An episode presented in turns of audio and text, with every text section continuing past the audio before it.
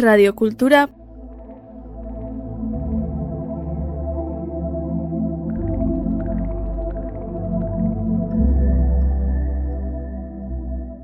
puntu eus.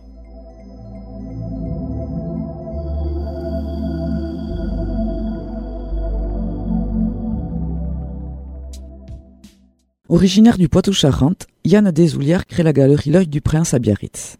La galerie accueille différents artistes confirmés et contemporains, principalement figuratifs. Peintres, sculpteurs, photographes, graveurs du Pays Basque et d'ailleurs. Yann nous a ouvert l'œil du prince tout en nous racontant son parcours et son arrivée dans le monde de l'art, puis celle au Pays Basque.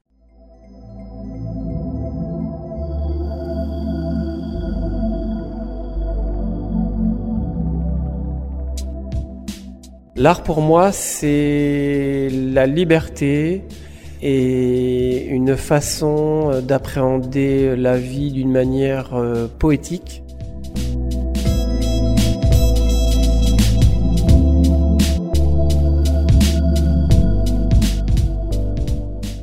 Bonjour, je m'appelle Yann Desoulières. Je suis à Biarritz depuis 5 ans où j'ai ouvert une galerie d'art qui s'appelle L'œil du prince.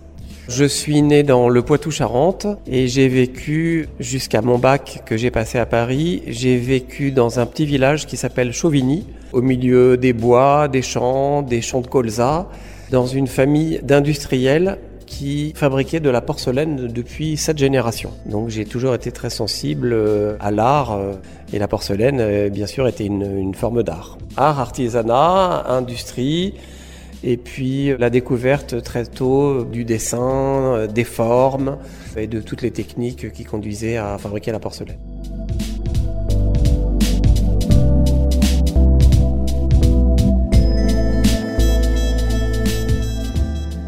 Ma première réaction en tant que fils d'industriel, c'était de dire à mon père, je veux tout faire sauf ça.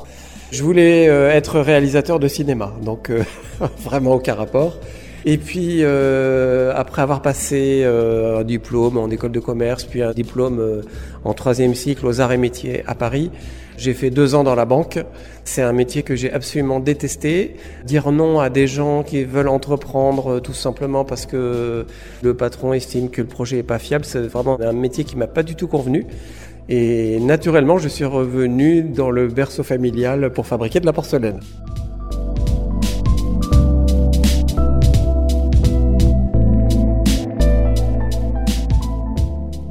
Bien sûr, euh, j'ai voulu euh, tout essayer, donc euh, j'ai appris à dessiner une forme, ensuite j'ai appris le modelage, le coulage, faire des moules en plâtre, etc. Enfin vraiment passer par toutes les étapes de la fabrication pour bien comprendre le boulot des ouvriers, puisque c'était quand même une, une, usine importante, on a été jusqu'à 500 personnes. Donc il fallait comprendre le métier des gens qui travaillaient à l'usine, quoi. Voilà.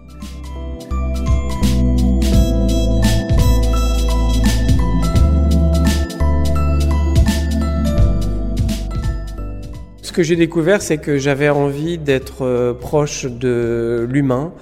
Et d'ailleurs, à l'usine, je faisais beaucoup de sport avec, on était une petite équipe, on faisait du vélo, etc. J'avais envie d'être proche de l'humain et pas vraiment être omnubilé par le côté à tout prix économique que j'avais rencontré dans la banque où l'obsession c'était absolument en permanence la rentabilité, etc. Or, on peut faire des belles choses, être proche des gens et avoir une usine, on va dire, rentable. Après, malheureusement, le 11 septembre 2001 est passé par là.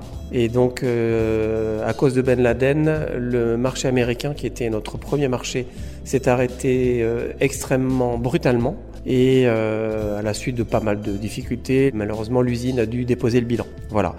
Après, il s'est suivi pas mal d'années difficiles jusqu'à euh, mon changement de vie en 2008 où j'ai décidé d'ouvrir ma première galerie d'art donc euh, à Paris.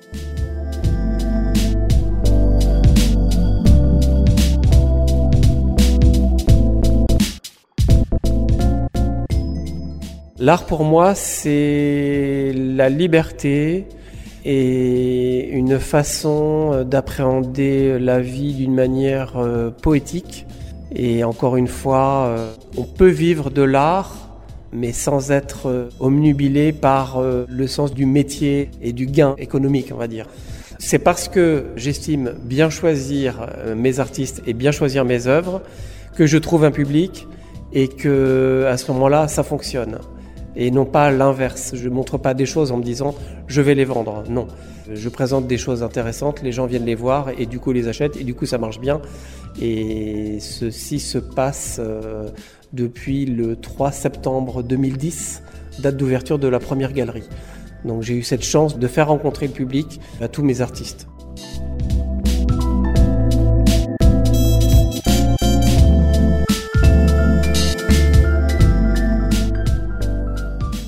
La première galerie était située rue Cardinet dans le 17e à Paris. Et puis très vite, j'ai ouvert un deuxième lieu rue de l'Odéon également à Paris. Et le leitmotiv de la galerie, c'était l'art figuratif c'est-à-dire des tableaux ou des sculptures ou des photos qui représentent globalement quand même des scènes euh, humaines, donc des histoires à, raconter. Avec en particulier un peintre phare qui reste le peintre phare de la galerie euh, actuellement, qui s'appelle Thomas Bossard. Thomas Bossard est le digne successeur des Daumier euh, et autres peintres réalistes, et où il y a toujours dans ces tableaux derrière une très grande facture, des histoires euh, très poétiques. Donc j'ai toujours du plaisir à montrer des peintres euh, figuratifs, soit qui représentent l'humain, soit la nature, parce que j'estime que ça raconte des histoires. Et j'étais beaucoup moins friand d'art abstrait. Et puis petit à petit, après 15 ans à travailler sur le figuratif, j'ai ouvert ma zone de confort, on va dire, et je vais vers des choses plus poétiques, plus abstraites qui raconte, je m'en suis rendu compte maintenant, également beaucoup de choses.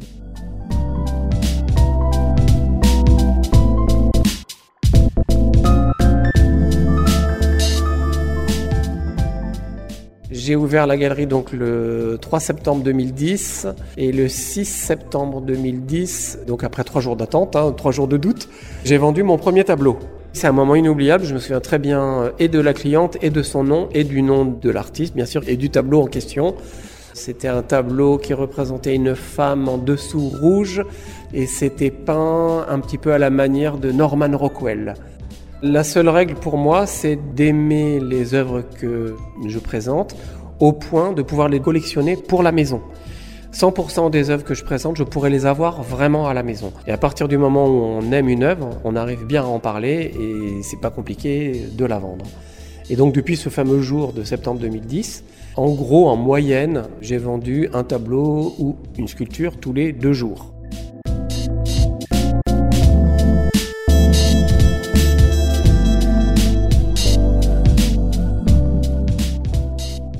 La plupart du temps, c'est moi qui vais au-devant les artistes, je dirais pour les draguer, pour leur dire j'aime ton travail, euh, j'aime tes tableaux, j'aime tes sculptures, j'aimerais que tu travailles avec moi, est-ce que tu es disponible? Donc ça, ça se passe la plupart du temps comme ça. Et si les gens sont disponibles, ils viennent dans le, on l'écurie de la galerie. Voilà. Parfois également, en 15 ans, des gens sont venus à la galerie pour me présenter leur travail. Alors là, comme j'ai énormément de visites euh, et de propositions, Là, bien entendu, statistiquement, c'est très rare que le travail me plaise. Et là, on peut dire que uniquement une dizaine de personnes en 15 ans m'ont présenté du travail qui me convenait. Voilà.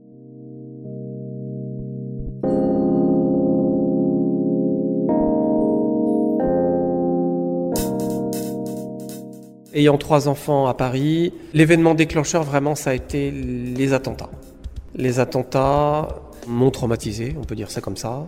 Je pense ont traumatisé un peu la famille. On a eu un mort dans l'immeuble où on habitait à Paris, un gamin qui était à un concert. On a eu de la chance, nous, de ne pas connaître ce drame-là, mais par contre, bon, on a eu peur et voilà, on a eu envie de changer d'air, tout simplement. Et donc, on, est parti, on, a fermé les galeries, on est reparti à Biarritz, on est reparti à zéro, on peut dire, puisqu'on ne connaissait pas euh, le lieu. On l'a choisi pour son air pur et la beauté du coin, quoi. Mais on connaissait pas ici, quoi, pas tellement. Et on a été tout de suite, euh, comme à Paris à l'époque, on a été adopté immédiatement par le public ici. Et comme on est venu avec euh, nos artistes, puisqu'on est fidèle à tous nos artistes depuis l'origine, on a eu la chance que ça se passe bien, euh, pareil, dès les tout premiers jours.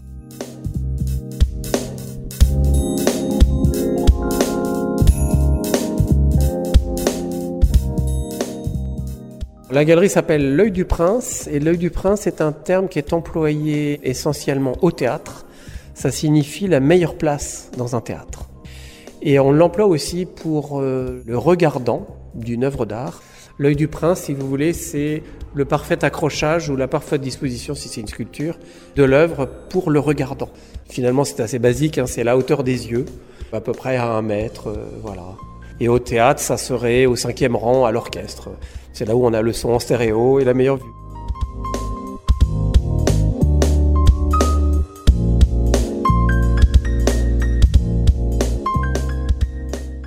Ici, tout est plus simple, tout est plus calme. Les gens marchent plus lentement. On n'est pas dans le rythme de la sortie du métro.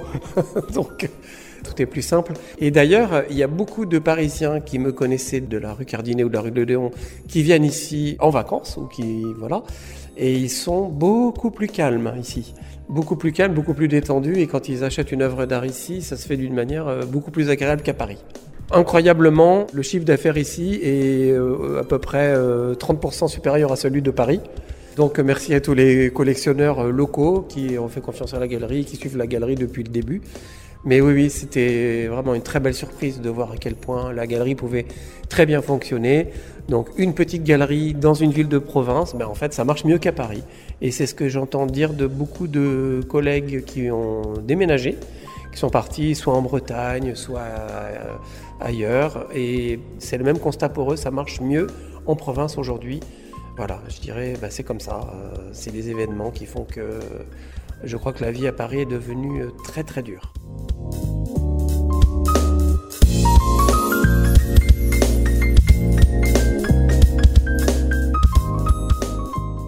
Je connaissais personne comme artiste ici avant de venir et la première personne que j'ai repérée, c'est Nicole Stamatakis que j'ai découvert euh, au Brouillarta, donc euh, sur la grande plage de Biarritz.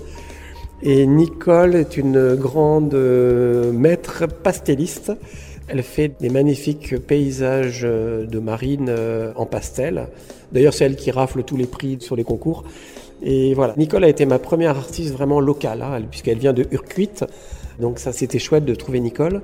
Après est venue Isabelle Esnut, qui est aussi d'ici et qui fait, elle, des très beaux taureaux en bronze. Et puis au fil de l'eau, quelqu'un euh, m'a présenté euh, Titio Aguerre.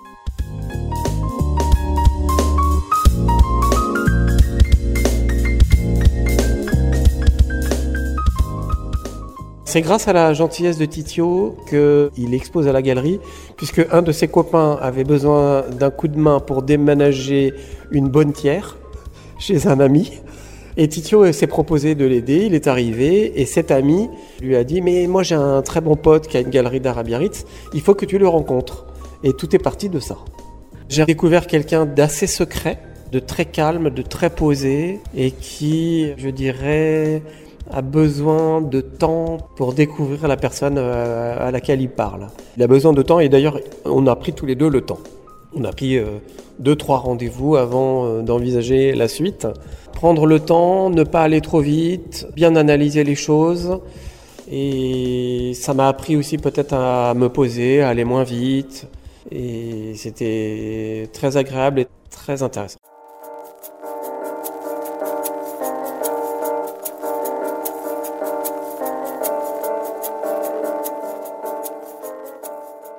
L'œuvre de Titio est tournée avant tout vers, euh, l'âme humaine, mais à travers la poésie de la nature. C'est-à-dire qu'il se sert des éléments de la nature, que ce soit des rochers, des arbres, euh, de la minéralogie, pour aller euh, vers le cœur humain, donc pour ça, il a euh, quatre petits leitmotifs qu'il reprend depuis le début de son travail, puisque Titio a médité pendant dix années là où il voulait aller avant de se mettre à dessiner, puis à vraiment travailler les matières. Et donc, euh, c'est très bien expliqué pendant l'exposition, à savoir, en gros, vous avez un trait et un rond. Alors ce rond d'abord est à distance du trait, ensuite il vient en lisière, ensuite il commence à pénétrer le trait et ensuite il est à l'intérieur du trait. C'est ce qu'il appelle baitan, donc c'est-à-dire euh, baitan en bas, ce qui veut dire en français en soi. Donc euh, voilà un petit peu toute la philosophie de Titio. Il part de ça, il va décliner cette philosophie dans toute son œuvre, que ce soit du métal, euh, toutes les différentes essences de bois et également l'albâtre.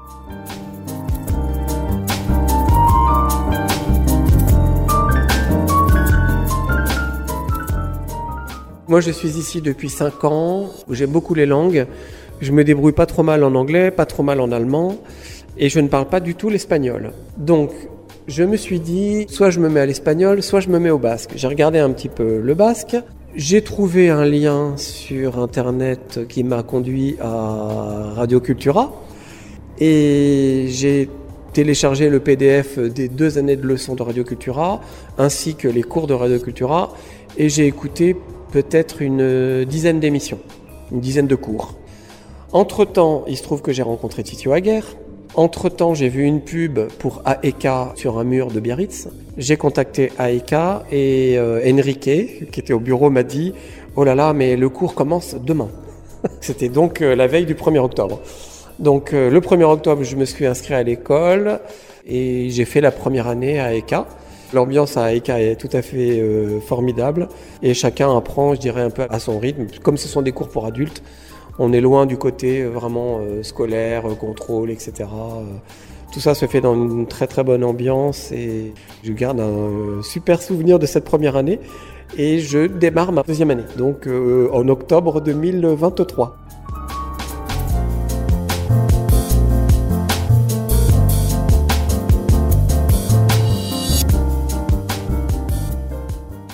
Suis surpris à chaque fois de voir quand on cherche un mot l'équivalent d'un mot français en basque, ben, en basque, il y a 5-6 mots.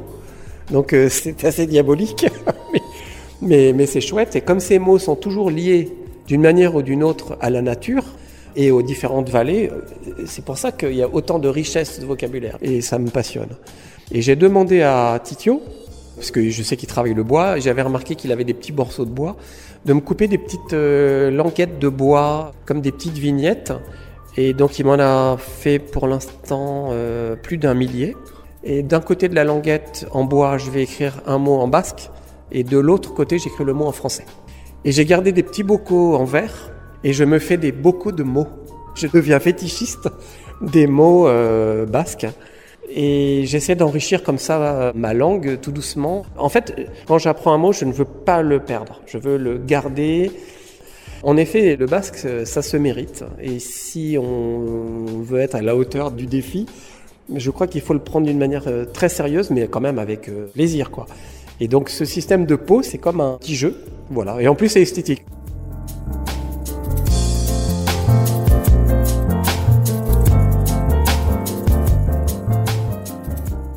Mon rêve, c'est bien sûr déjà dans l'ordre que la galerie euh, aille le plus loin possible puisque j'aimerais transmettre euh, cette galerie à ma fille, Juliette. Ça, c'est un projet que elle et moi, on a en tête pour euh, d'ici peut-être une dizaine d'années. Je n'ai que 55 ans. et comme c'est un métier où il n'y a pas vraiment de stress, normalement, on peut vivre un petit peu vieux dans ce métier, je pense, j'espère. Donc voilà, un de mes rêves serait de lui transmettre la galerie, puisque elle aurait beaucoup de talent pour ça en tant qu'elle-même, elle est artiste céramiste, chapelière, etc. Donc je pense qu'elle n'aura aucun mal. Ensuite, bah, c'est de m'intégrer dans le Pays basque, de m'intégrer en basque, de pouvoir euh, bien découvrir tous les petits secrets euh, du Pays basque, de la mer, de la montagne, euh, etc. Les légendes, la mythologie. voilà.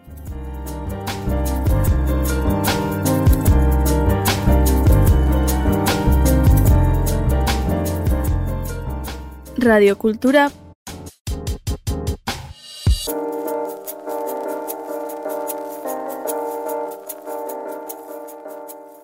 www.eus.